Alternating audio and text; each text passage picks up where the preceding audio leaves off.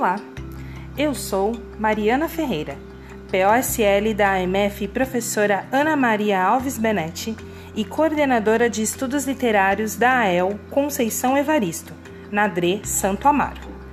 Nesse podcast, vou apresentar para vocês a minha amiga literária, a escritora Jennifer Nascimento.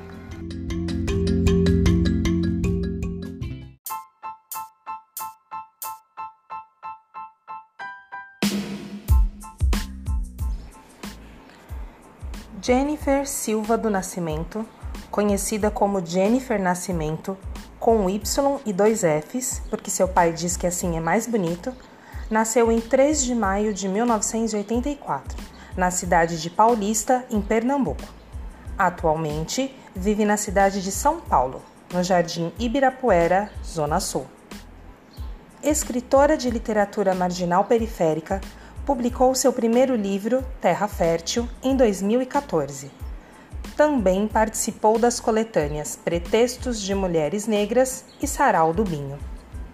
Em seus textos, retrata suas vivências particulares e suas reflexões acerca do seu lugar de mundo e da sociedade em que está inserida. Carmen Faustino, no prefácio do livro Terra Fértil, nos apresenta a autora como mulher negra periférica, escritora, mãe, estudante, educadora, boêmia, raiz, ventania e liberdade. E mulheres negras são assim: escrevem, amam e lutam. Assim, tudo ao mesmo tempo. Até porque, para nós, foi negado o direito à escolha, à dúvida e ao tempo do conhecimento. E Ainda assim, estamos em todos os cantos, espalhando sementes férteis de amor e luta. E mesmo invisíveis, a literatura negra feminina resiste, pois é forte e viva.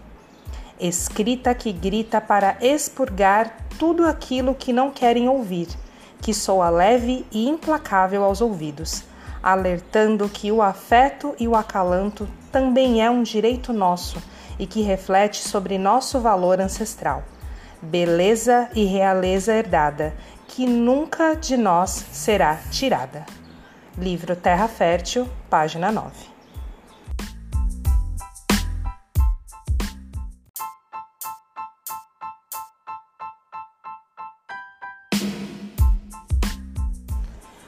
O desejo de escrever aconteceu de forma prematura, ainda na infância em suas viagens literárias. Mas foi na adolescência que começou sua escrita com letras de rap, maneira que encontrou de canalizar suas revoltas, angústias e esperanças. Jennifer é frequentadora assídua dos saraus de São Paulo. Além de escritora, é estudante de jornalismo. No livro Pretextos de Mulheres Negras, a autora diz que tem formação em conversar com gente em ler, em andarilhar pelas ruas e chegar atrasada. Diz também que se fosse uma música, seria Minha Alma, do grupo O Rapa, por acreditar que não dá para ter conformidade na paz sem voz.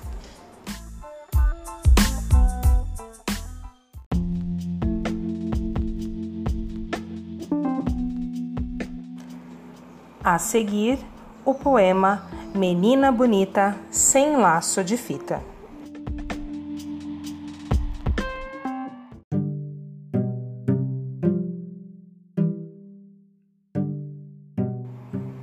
Menina bonita sem laço de fita. Laço de fita? Nunca botou no cabelo. Diz que é feio, não combina. Menina só quer ser bonita. Do nariz já não gosta da boca tem vergonha. Toda semana o ritual. Acorda cedo, lava o cabelo, separa mecha por mecha, começa a chapinha. Às vezes o couro arde, queima. Ela já não liga. Gosta assim. Quando passa na rua e alguém diz: Psiu, Ô morena, ô moreninha. Menina só quer ser bonita. Queria que os garotos a olhassem na escola mas dia após dia ela parece invisível. Ainda não percebeu Ao alisar seus cabelos, alisa também seus crespos sonhos, os deixando sem brilho, sem forma definida. Sexta-feira não abre mão. Vestir de branco é tradição. Sua avó lhe ensinou assim, vivendo a ancestralidade. Essa não pode negar. Ah, menina, te vendo assim, reconheço no seu presente pedaços do meu passado. Menina bonita, sem laço nem fita, tenho certeza eu ainda vou te ver brilhar e seu cabelo crespo reinar. Futura Rainha Nagô. Do livro Terra Fértil, página 76.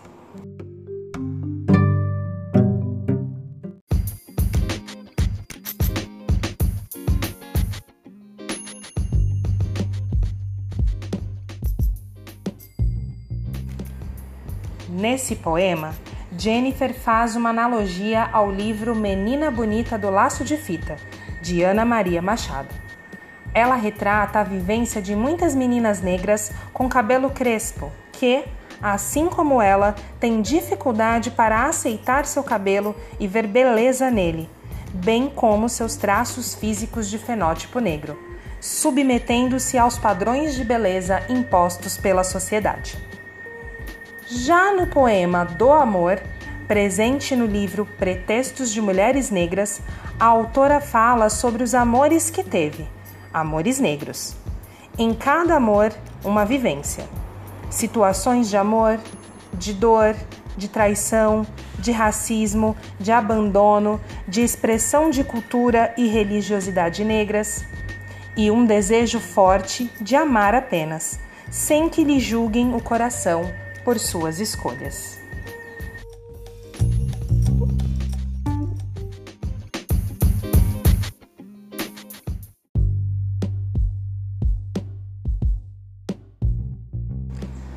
Do amor.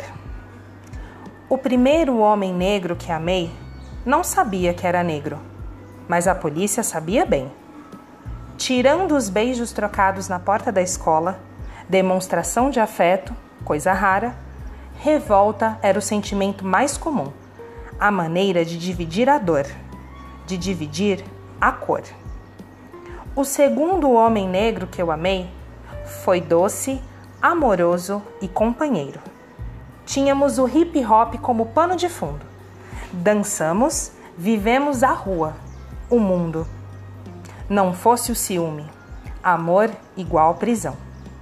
Numa crise, me chamou de vagabunda e me empurrou do escadão. Chorou arrependido, mas não deu. Não deu mais para o amor. O terceiro homem negro que amei, faceiro, moleque de terreiro. Por seu encanto caí no samba de roda. A roda rodou, a gira girou. Tivemos um filho, negro menino. As dificuldades da convivência transformaram o sonho de amor em traições mentiras e abandono. Quando sentiu me perder, foi tarde. Era ele quem tinha se perdido. O quarto homem negro que amei já havia amado muitas mulheres, mas nunca se deparado com um negro amor. Eu o amei com gosto de liberdade, um jeito que ele nunca entendeu. Este, se me amou, foi em segredo, na ferocidade do sexo encoberto por lençóis floridos em agudos gemidos. O quinto homem negro que amei era poeta, sensibilidade aflorada, seus crespos emaranhados aos meus. Duraram uma primavera assistida da janela. Um dia, o poeta quis por bem fazer discurso. Mulheres negras são difíceis, cheias de complexos era a moça branca com quem ia se casar. Sugeriu que eu fosse sua amante. Chorei muito, mas não de amor. Todos os homens que amei são negros. Não me julgue o coração. Eu só quero amar, apenas. Do livro Pretextos de Mulheres Negras, páginas 50 e 51.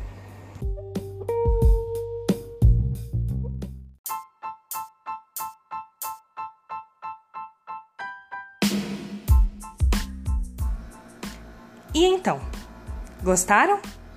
Espero que tenham curtido a Jennifer da mesma forma que eu curto e admiro. Até a próxima! Grata por terem me ouvido até aqui.